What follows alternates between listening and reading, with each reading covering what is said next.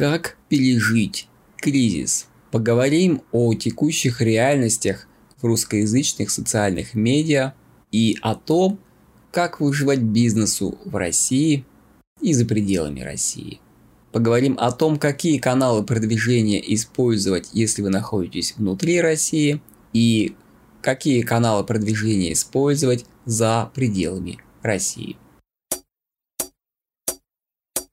Ранее я уже говорил, что последние события провели очень жесткую кровавую грань между тем, на какой рынок вы нацеливаетесь. Если планируете развиваться внутри России, именно только внутри России, то у вас остаются не так много каналов продвижения. Это ВКонтакт, Телеграм, Яндекс.Дзен плюс Рутуб и еще пачка недавно созданных или планируемых к созданию социальных медиа российского разлива. Про свое отношение к этим новым русскоязычным проектам я уже высказался, я не жду от них абсолютно ничего хорошего.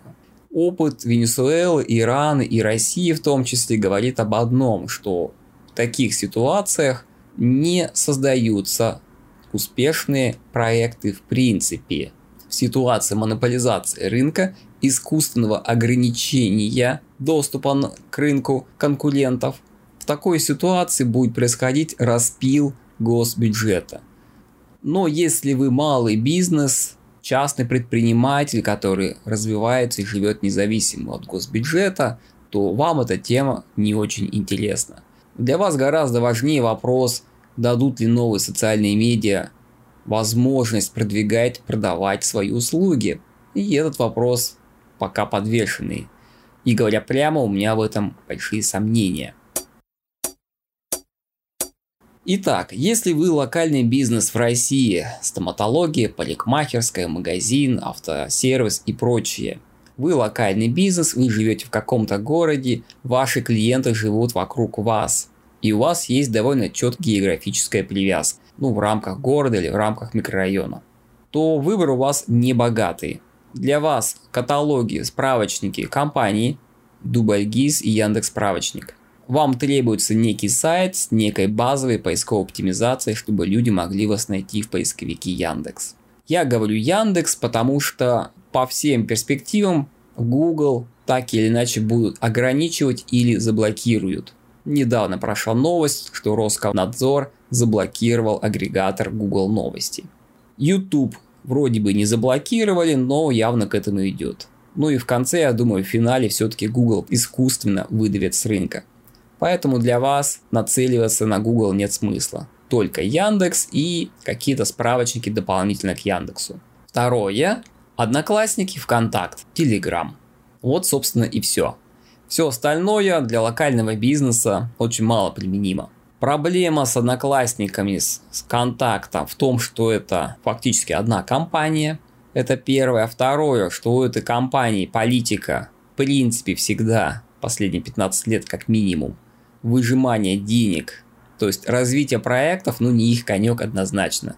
Третье, так как компания получила искусственные монопольные права на социальные медиа де-факто, то вообще нету смысла развиваться. То есть им, по сути, отдали весь рынок, и они будут с этого рынка выкачивать деньги. Уже достаточно давно, и сейчас в том числе ВКонтакте органический охват мизерный. Если у вас 100 тысяч подписчиков в паблике, то дай бог 10% увидят вашу публикацию. И вы, по сути, в ситуации, когда вам нужно запустить рекламу по своим же подписчикам. Это такой простой пример алгоритма работы социальной сети ВКонтакте и у вас из каналов платного трафика остается Яндекс Директ и ВКонтакт. И там, и там конкуренция уже выросла в несколько раз, и, соответственно, цена кликается, просто стоимость рекламы значительно выросла. Добавьте к этому обесценивание рубля, я не удивлюсь, что к концу года реклама ВКонтакте и в Яндекс Директ подорожает в два раза. Но если вы локальный бизнес, если вы жестко привязаны географии внутри России, то выбора-то у вас и нету. Единственное пространство, где можно чего-то добиться более-менее за скромные деньги, это именно поисковая оптимизация. плюс Telegram, плюс, возможно, e-mail рассылка. Если вы развивали контент-стратегию, то сейчас вы в полной мере ощутите преимущество, когда у вас есть некие комьюнити, у вас есть некая база подписчиков. Хорошо, если база подписчиков e-mail, может быть там в телеграм-канале. То есть, когда у вас есть некий блог с интересным контентом, куда некая доля населения регулярно приходит для решения своих вопросов, то вы однозначно более выигрышной ситуации, чем ваши конкуренты, которые пытаются покупать трафик. Но это вопрос именно стратегии продвижения. Большинство компаний, локальных компаний, никогда не занимаются стратегией продвижения, они живут в перманентном выживании. Они ищут способы здесь и сейчас наклеить какое-то объявление на какую-нибудь тумбу, какой-нибудь столб, чтобы получить клиентов. Поэтому для большинства локальных бизнесов текущий кризис – это практически смертный приговор. Вы еще этого не знаете, вы в это не верите, но это уже происходит. Я регулярно общаюсь с представителем бизнеса, причем малый бизнес, как раз провинциальный бизнес, который ищет решения для своих проблем. В подавляющем большинстве случаев они не осознают, что происходит в экономике страны, не могут предположить даже перспективы развития своего бизнеса. Многие из них искренне думают, что надо переждать немножко и все вернется на круги своя. Что доллар рухнет, Россия победит, рубль подорожает, санкции снимут каким-то образом. К сожалению, как было раньше, не будет никогда. Я вам скажу одну вещь, которую нужно понять и принять сразу же. Переждать этот кризис не получится. Рынок бесповоротно поменялся. Он никогда не будет прежним. И вы либо встраиваетесь в новые условия рынка, либо покидаете его. Во-первых, потому что эти санкции надолго. Во-вторых, потому что геополитика кардинально поменялась, отношение к России поменялось. В-третьих, в принципе, Будущее – это будущее, а прошлое – это прошлое.